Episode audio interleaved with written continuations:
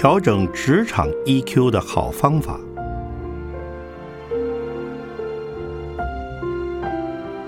圣严法师著。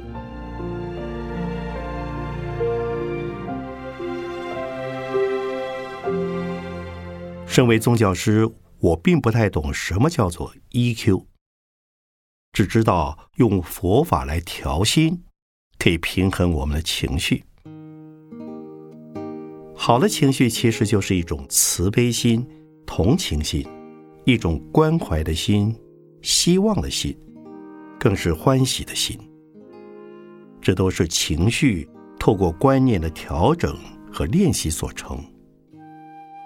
如果情绪不能调整的话，一般人就只是乘心而为，或是任性放纵，无法管理，或是无法了解自己性格。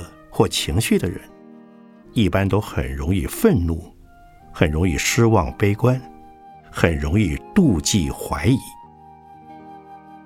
类似这种心理现象，应该就称为 EQ 不高吧？佛法说，每个人的心在本质上是相同的，我们称它心念，也就是情绪。有的人善于应用，有的人不善于应用。善于应用的人叫做智者，有智慧的人；不善于应用的人叫做愚者。在工作场所，一定有跟自己相关的人，包括同事、老板、客户。这些人都有可能让我们无法称心如意。让我们感到不舒服，于是就产生情绪上的反弹，也就是抗拒。抗拒后，接着就是抗争，抗争后就变成斗争，斗争后就变成战争了。这都是源自于情绪的问题。因此，佛法要我们知道，每一个人都有不好的情绪。叫做烦恼心。烦恼心需要透过方法的练习、观念的疏导，才能使我们的情绪平稳、心灵平静、烦恼平息。那么，我们应该用什么样的观念来练心呢？首先要认识人的差异性，认定人与人相处。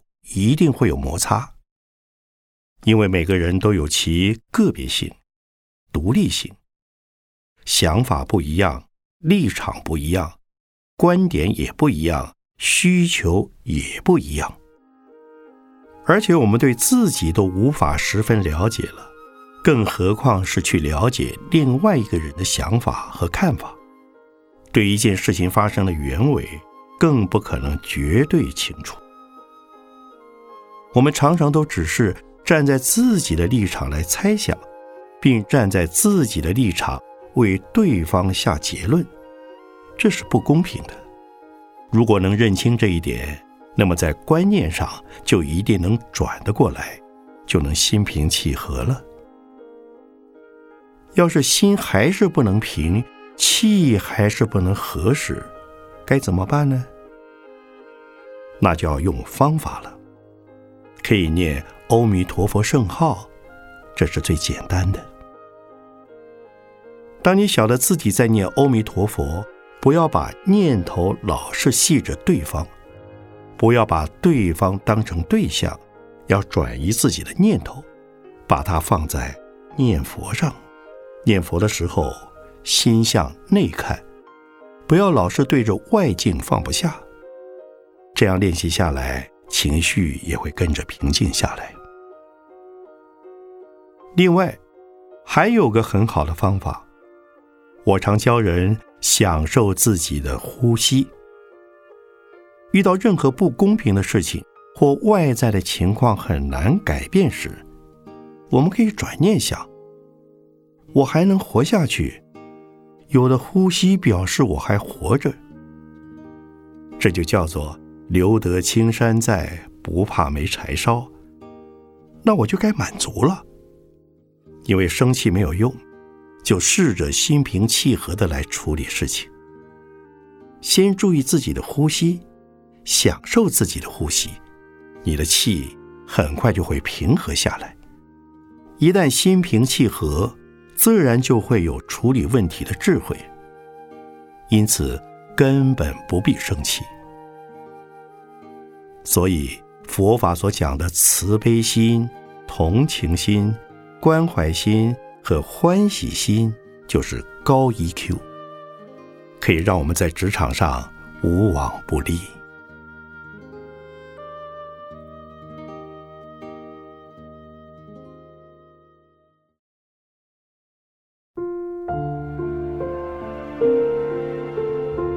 真正的悠闲。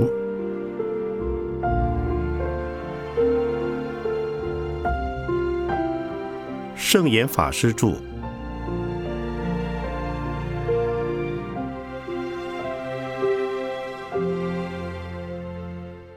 中国的文化传统大多是歌颂勤劳、批评怠惰的，再加上工商社会又特别紧张忙碌，所以现代人好像更不懂得悠闲，而一般人讲的享受，则是认为大鱼大肉。男女情爱，或是打扮的时髦漂亮，开高档车，就叫做享受。其实真正的享受是安闲，而最大的享受是身心平安，并不是在于物质上的丰富或贫乏。适当的休闲可以让自己的身心舒畅，呼吸的空气是新鲜的，还有生活的气氛是轻松的。生活的步调是舒服和谐的，这就是真正的悠闲生活。会享受生活是非常重要的。我小时候住在上海，后来到了台北、东京、纽约，然后又到过欧洲许多大城市和小乡镇。这些经验让我感受到中国农村社会的情调。应该是标准的理想生活。白天工作，晚上回到家。当时没有电灯，一盏油灯下，全家大小聚在一起。要不就是来个亲戚或邻居，大家围着桌子，一边喝茶一边聊天。如果时节是夏天，会有一些瓜果；冬天。则有一些蚕豆、花生，吃着这些点心，大家轻轻松松的过一个晚上。第二天起来，在夏天去工作，晚上又回来享受天伦之乐。这种生活真是悠闲自在，是真的快乐，真的享受。虽然物质上非常缺乏，可是精神上却非常丰富，非常健康。城市里就不一样了，因为大家不断的比来比去，坐车子要比，穿衣服要比，穿鞋子要比，一比较之后就紧张的拼命去赚钱，赚累了就睡觉，起床后赶快再拼命赚钱，不然就是去享受。但享受累了还是睡觉，起床后再去拼命工作。连睡觉、做梦的时候都是紧张的，这种生活是很痛苦的。欧洲虽不似乡村如此悠闲，但他们忙过了之后，总会休息一段时间。例如，我到克罗埃西亚、波兰、俄罗斯等东欧国家，他们的生活步调是比较缓慢的，走在路上。感觉也不是那么紧张。我在这些地方演讲的时候，大家都非常认真的听，也会问问题。但是时间到了，我必须要休息时，如果他们还意犹未尽，想再提问，负责的人就会建议换一个场所去喝咖啡，在咖啡座里还是可以继续谈。这时的气氛就和演讲时不一样了，可以天南地北的聊天，不一定是那么紧张的你问我答。这样的生活态度，忙中有闲，紧张后有放松，松紧调配的很好。所以欧洲人的生活倒是蛮值得我们学习的。白天工作的很累很忙，晚上的时候就轻轻松松的过日子。寺院的生活也保有这样的精神，虽然也很忙，但也是会有调剂。工作忙完之后，我们也会透过拜佛、读经或是禅坐等不同活动方式，这也是一种调剂，把我们的生活安排的。不急不缓，松紧得宜。这种生活就是现在出家人的生活。虽然人家看我忙得不得了，其实我也是忙中有闲呐。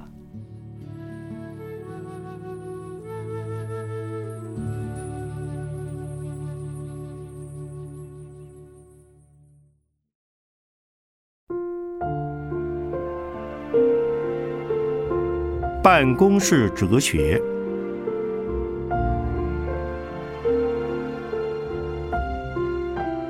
圣严法师著。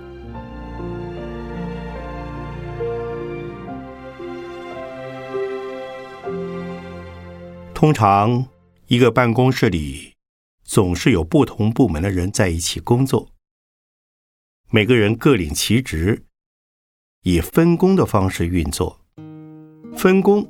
并不等于互不往来，而是一种互补。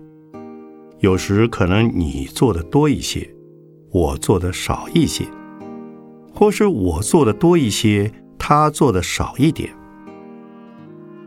虽然我的职场经验不足，但是从佛法的立场来看，不管是在什么样的情况或是环境下，人与人之间的相处关系都是相通的。所以不一定是在办公室，即使是在寺院里相处上，都可能会发生一些问题。遇到这种情形，要如何取得共识、顺利协调呢？这可以分成两方面来谈：一是制度，一是彼此之间相处的心态。以心态来说。人与人之间不可能完全没有比较心。有些人看到别人做的比较多、比较好，便在旁边说风凉话。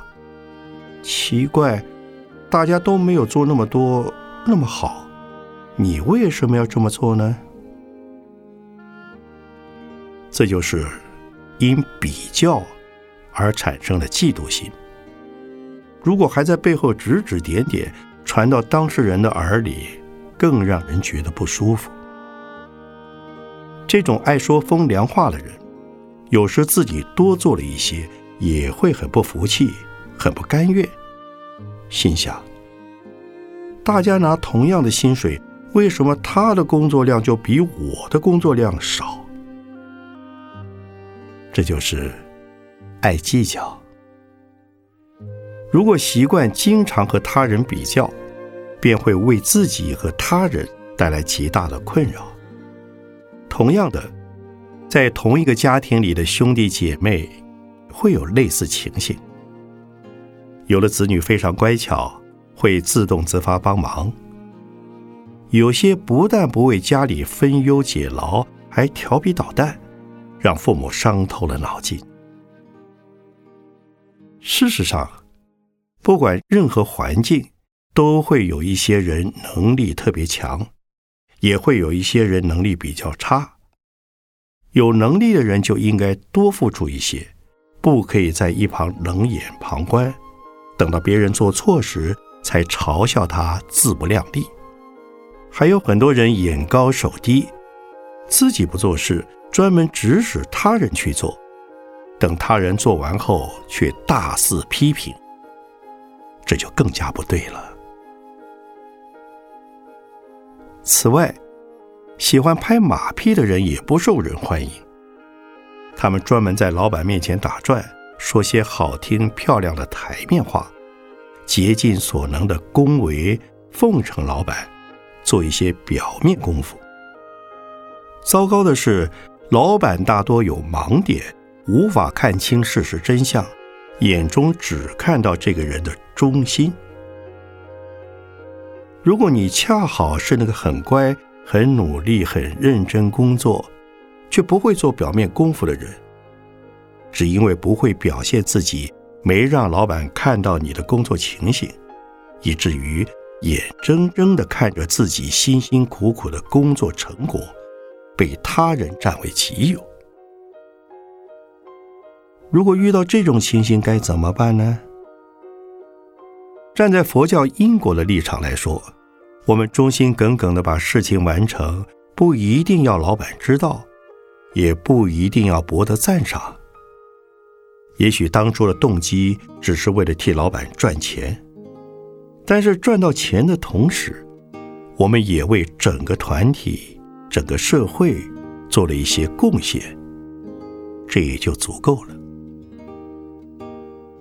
不仅事情要做好，人的本分也要做好，不要在乎别人看不看得见你。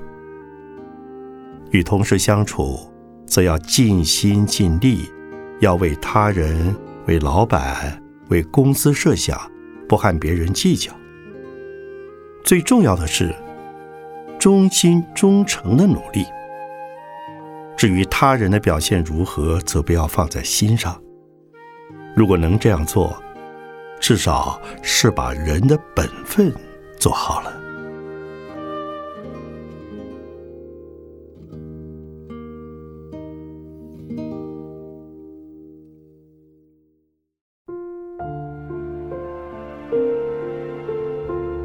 办公室的两舌。与重伤。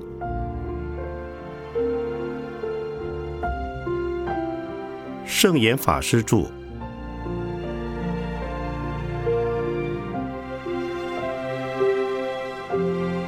虽然每个人都知道妄言、绮语、恶口、两舌对人对己都有伤害，应该加以避免。办公室里。却仍然常常发生言语暴力。出口伤人的原因，也许是希望他人失败，或是为了自己的利益，防止别人占到便宜。特别是出现人事空缺时，竞争者为了自己的升迁，有可能会利用种种不正当的手段造谣、重伤、讽刺，来破坏对方。不让别人有和自己竞争的机会。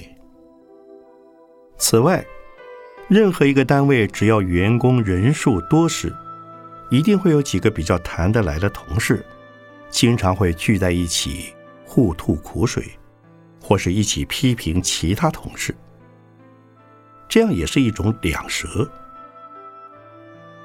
那些被批评的人应该要有大事化小事。小事化无事的智慧，以及不计较事情得失的胸襟。如果能充耳不闻，一笑置之，事情大概就不会继续恶化。否则，意见相左的两边变成壁垒分明，形成两个阵容来互相对立、互相斗争时，那公司的运作就会变得很糟糕。而重伤，则是一种挑拨，属于两舌，也可以说是妄语。以一个佛教徒来说，这是不道德的事。我们自己的工作态度要脚踏实地、实事求是，不可用不正当，甚至是卑鄙可恶的手段来达成争名逐利的目的。可是如果，不幸遇到这种人，受到了恶意重伤，应该如何处理呢？首先，要看老板是不是贤明公正。一个贤明的上级主管，应该可以看出谁在恶意重伤，谁在拍马屁。他会知道应该任用哪一个人。反之，如果不贤明，他就会喜欢听耳语、重伤的话，分辨不出消息真假。如果你还想继续留在公司，不妨就把问题交给时间去解决。等到时机成熟，事情就会水落石出。等老板发现事实的真相后，知道过去是他人故意栽赃你，他就会回心转意，调整回你的职位。如果老板一次次都认识不明、分辨不清，又该怎么办？不妨先退一步想。考虑收入的问题。辞职后，如果会影响家计，造成经济上的困难，那么就先暂时忍耐。因为目前老板就是这样，怎么讲也讲不清楚。假设有另外的公司想要聘请你，可以试试看，也许这就是你的另一个起点。如果暂时没有机会，而生活还过得去，那就等待时机再找其他的工作。除此以外，我们还可以怎么应对呢？其实自己还是可以用比较豁达大度的心来看待重伤事件。从修行的角度来看，讲坏话的是他，不是我。他再如何说我怎么坏？也只是他的看法，而不是真正的我，那我就不必这么生气。如果能有这样的修养，就不会被谣言击倒。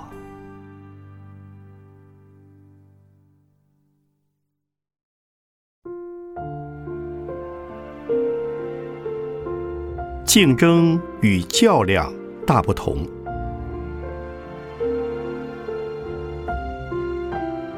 圣严法师著。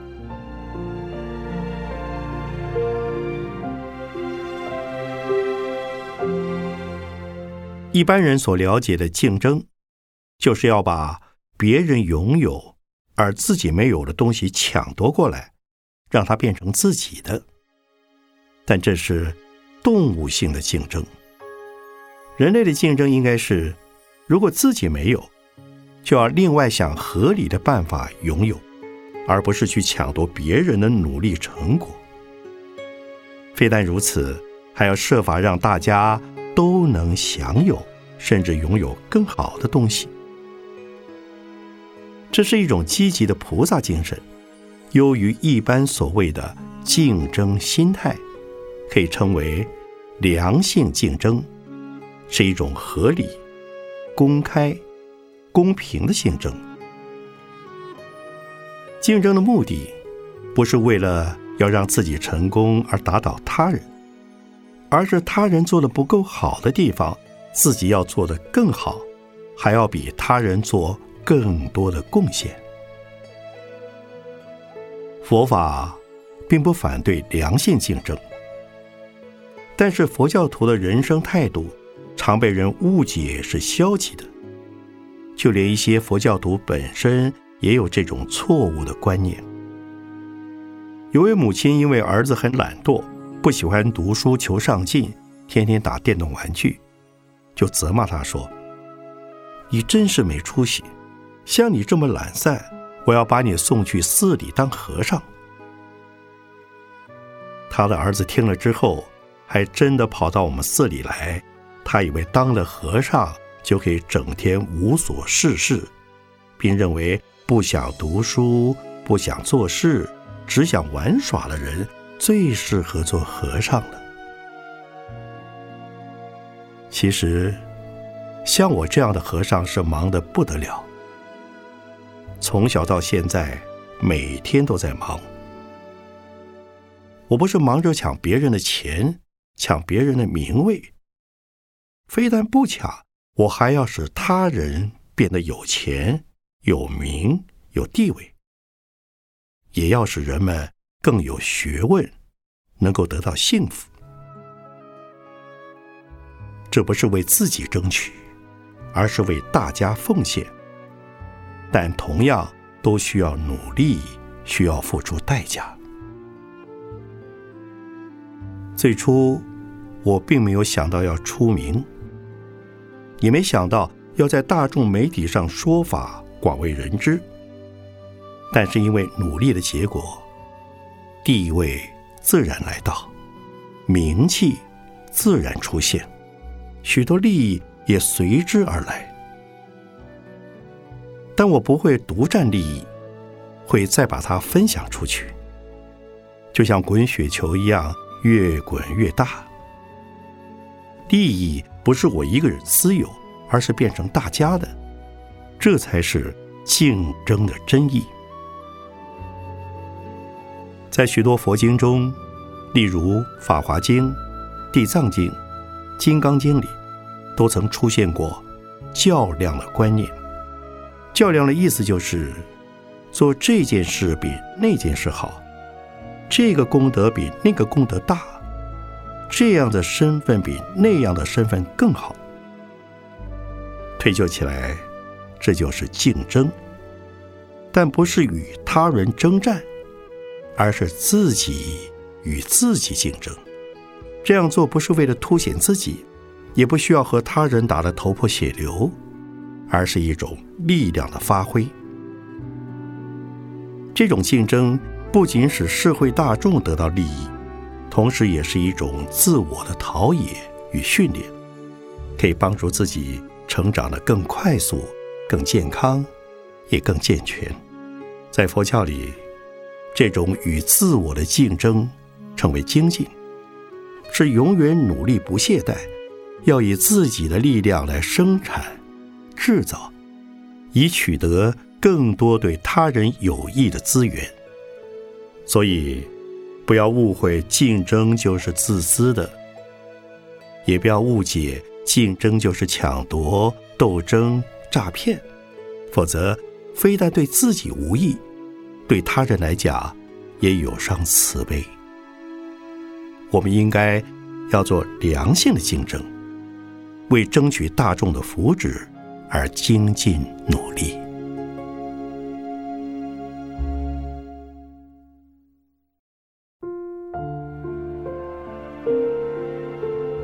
合作与服从。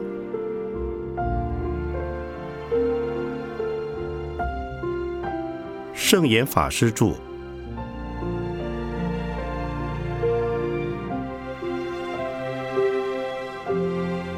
现代社会，大部分的人会用“合作”来取代“服从”这两个字。例如，警察侦讯嫌疑犯时，虽然希望他能自己承认是否做了坏事，但是不能命令人，只能请对方合作。配合警察机构的调查需要来填写资料和报告，透过合作能避免问题更加复杂。现在很多的主管或长官对他的部下和职员也会这样讲：“请你们大家配合，请你们大家合作。”实际上，他是一个命令或是一个指示，但一定要这样表态。这就把合作和服从的定义模糊了。是不是服从就是合作？合作就是服从？服从与合作之间究竟有什么不同？服从是属于阶级性的从属关系，上对下是命令，下对上则是服从。服从也是属于少数和多数的互动关系。少数人必须要服从多数人的表决，当少数人的意见不能够为大众接受时，就只有面对现实，服从多数人的意见。但在事实上，现在有很多的人是用“合作”这个名词要求别人服从，或是把合作误解成服从。其实，合作真正的意思。是希望透过大家共同的努力来完成共同需要的、希望的目的或事业。你提供你有的，我提供我有的。例如，我出钱，你出力，或是我出力出钱，你出主意，共同成就一件事。这样彼此互相配合，就叫做合作。此外，或是说我做这一部分，你做那一部分，我们朝一个共同目标来分工合作。就像工厂里的各种部门。分别负责做成各式各样的零件，最后组合成一样机器或是一件衣服，这也是分工合作。无论是在一个家庭里、一个社团里，或是在社会里，大家都需要合作。合作一定要有技巧，要有沟通协调的过程，因为人与人之间，你想你的，我想我的。一定有所差异，因此需要沟通想法，沟通以后才能够互相谅解，才可以折中的选择两方面的意见。如果双方都坚持己见，那就不能合作了。协调沟通之余，还需要适时的妥协。妥协就是让步。如果各有坚持，互不让步。一定会引发冲突，很容易变成没办法收拾的局面。如果这种冲突发生在家里，就可能导致离婚；发生在公司，则可能使部门间产生分裂了。所以，除了顾全大局之外，还要懂得妥协，因为你不容易让步，那我只好先妥协了。当你渐渐了解我其实是妥协求全，也许你就能够体谅我。那时候，我再慢慢转变你，让你了解我的意见也不错。这样，就又能够合作了。所以，合作是一种协调，服从则是命令，其间是大有差别的。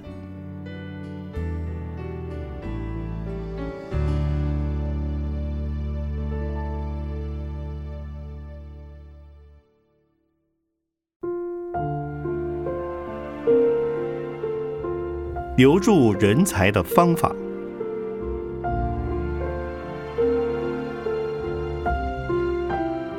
圣严法师著。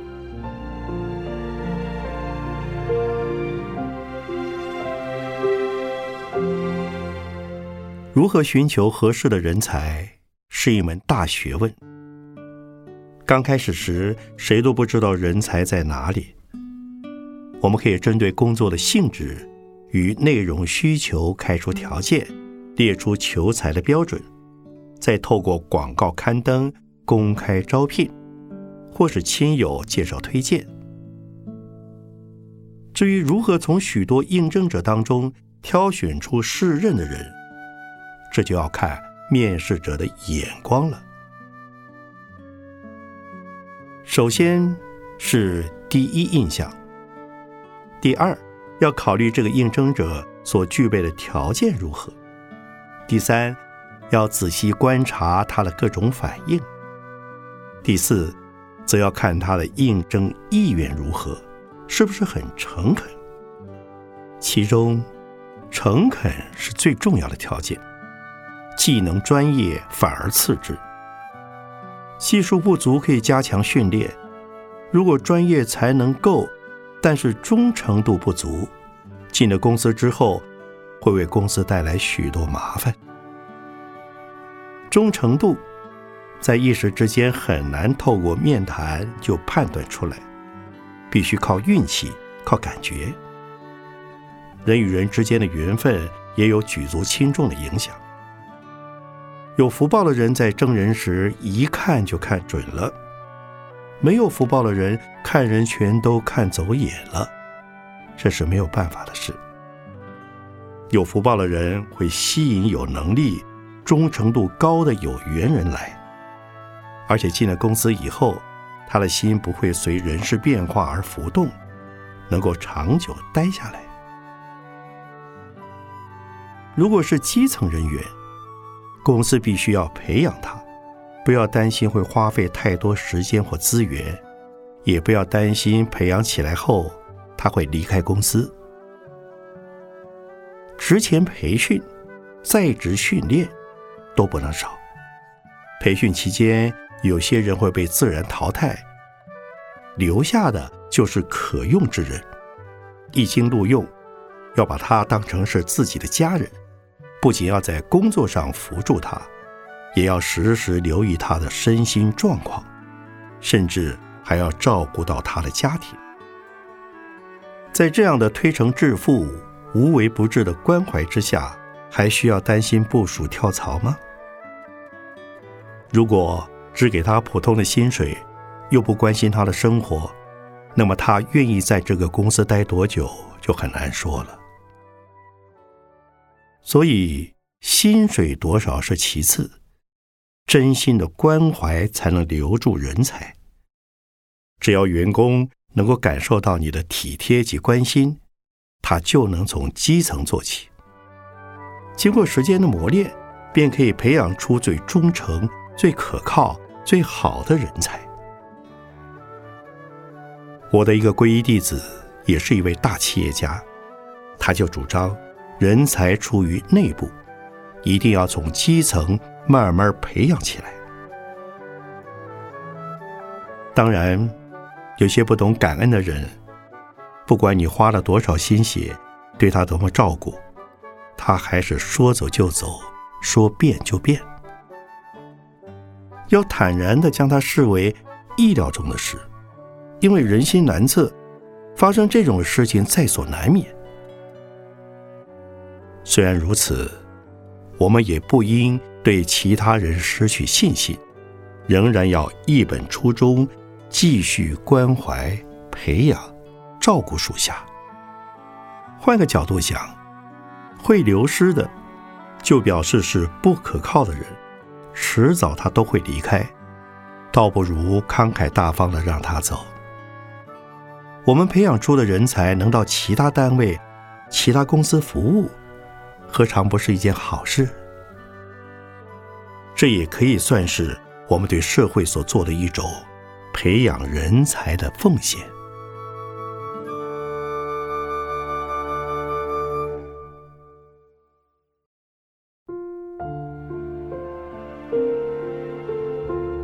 劳资是生命共同体。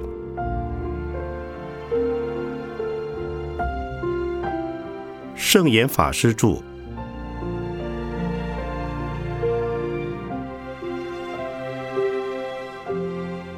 有些企业界的领导人认为，事业的丰硕成果是自己打拼来的，公司的稳定局面是自己奠定的。财富更是自己辛苦经营，甚至是承担极大风险赚来的，而员工只不过是领他的薪水，帮他赚钱的人。由于这种错误的观念，常常造成公司上下缺乏共识、离心离德，企业无法健全成长。经营者与主管确实为企业付出很多。不但付出了资本、智慧、时间、经验，同时更承担许多风险，所以员工应该要感谢他们。但是相对的，作为一个企业的领导人，应该要有正确的心态与观念，具备民主的风度，以平等的方式与员工共同讨论公司发展，避免形成独裁。从佛法的角度来看，一切现象、一切成就，都必须靠许多因缘配合才能促成。例如，三国时期孔明，你用火攻击退曹军阵营，军队的调度派遣等，一切安排就绪，但因风向不对，吹的是逆风，以至于迟迟不能进攻，因此才有。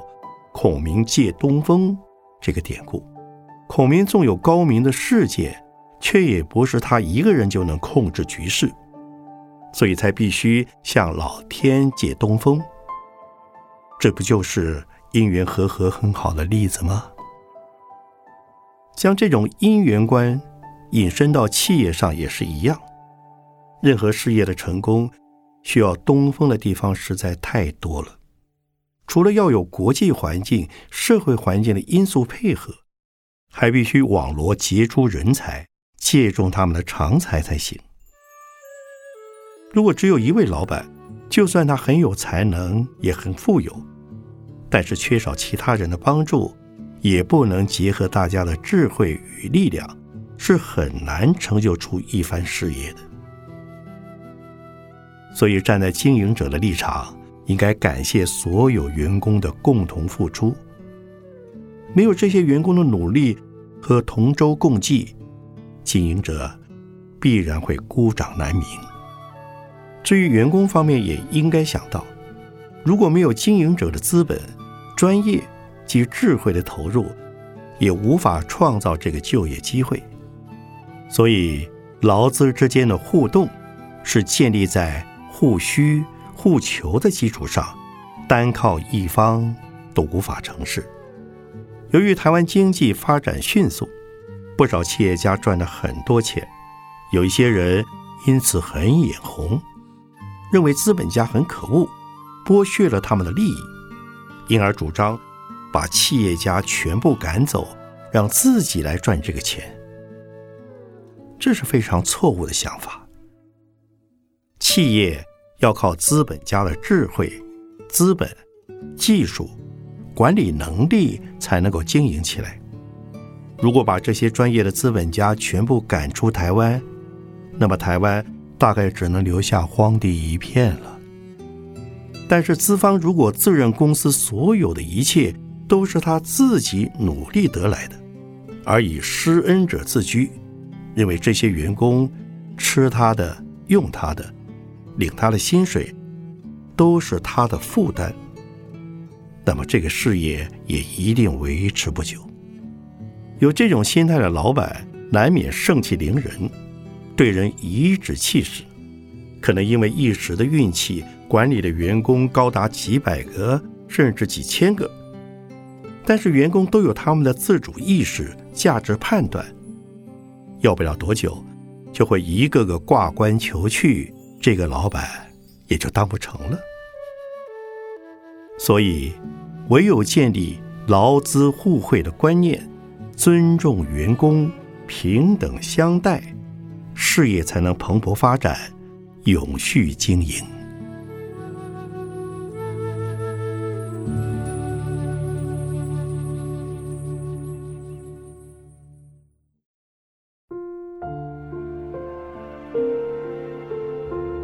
最好的领导者，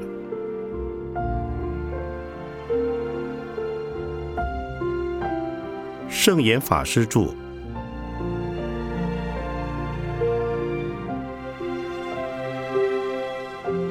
团体的领导者有两种形态，一种是权威型，在他的领导下，部属多半敢怒不敢言，不敢不接受领导。因为不服从的话，也许就会保不住工作饭碗，甚至有生命的危险。所以表面上他还是领导的很好，但实质上部署是口服心不服。另外一种，则是自然形成的领导人物。这种人能够受人恭敬、尊重与拥护，但这并不是因为他有权威。而是因为他能够帮助别人，并且认同、尊重其他的人，使一盘散沙凝聚在一起。这种领导者的沟通协调能力很强，也有极大的感化力与感动力，所以能够设服带动团体，让多头马车共同朝一个大方向前进。这也就是民主式的领导。以儿童的世界为例，有的孩子王是因为力气大、块头大、声音响、姿态强，所以每个小孩都怕他。只要他一声吆喝，大家都要服从，接受他的领导。这种就是权威性的领导者。另外，有的小孩能够担任沟通协调的工作，照顾其他的人，所以孩子们觉得跟他相处很安全，整天都喜欢跟他玩在一起，自然而然就会以他为领导中心。佛教里的释迦牟尼佛是一个最好的民主式领导者，他不用权威神权来恐吓人。也不用军权来威胁慑服人，而是用慈悲与智慧，为所有的人带来平安与智慧。因此，大家都聚集到他的座下，接受他的领导。可是他始终都很谦虚的说自己不领众。这意思是说，我不是领导人，我也是大众之中的一份子，接受大家的领导。只不过。因为想到一个团体需要共同的生活规律、原则及方向，所以才提出建议。因为大家的认同，才聚集在一起。你们来了之后，不受任何约束及勉强，能接受此一原则及规律的，就留下来；不愿意的人，也可以随时离开。在这种自由的来。自由的去的情况下，释迦牟尼佛的弟子却越来越多，形成一股不可阻挡的趋势。所有的人都主动来接受他的领导。他是以佛法为师，用佛法领导大众，而不是为了满足个人崇拜的欲望而强迫所有人把他当成领袖。因此，我常常鼓励人。想做一个最好的领导者，就不要以领导者自居。一个最好的领导者是接受大家领导的人。一个最好的领导者就是为大家指出正确道路的人。但此正确道路并不能强迫大家接受，必须争取大家的认同。如果有旗舰，可以集思广益，考虑大众的需求。再加以修正，找出真正的方向，使大家有路可循，朝着共同的目标前进。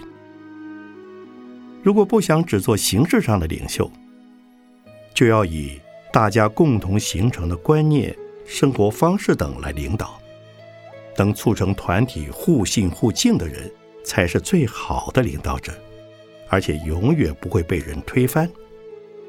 这样。即使下台或过世，他仍然是这个团体的精神领导中心，是许多后人的永恒标杆。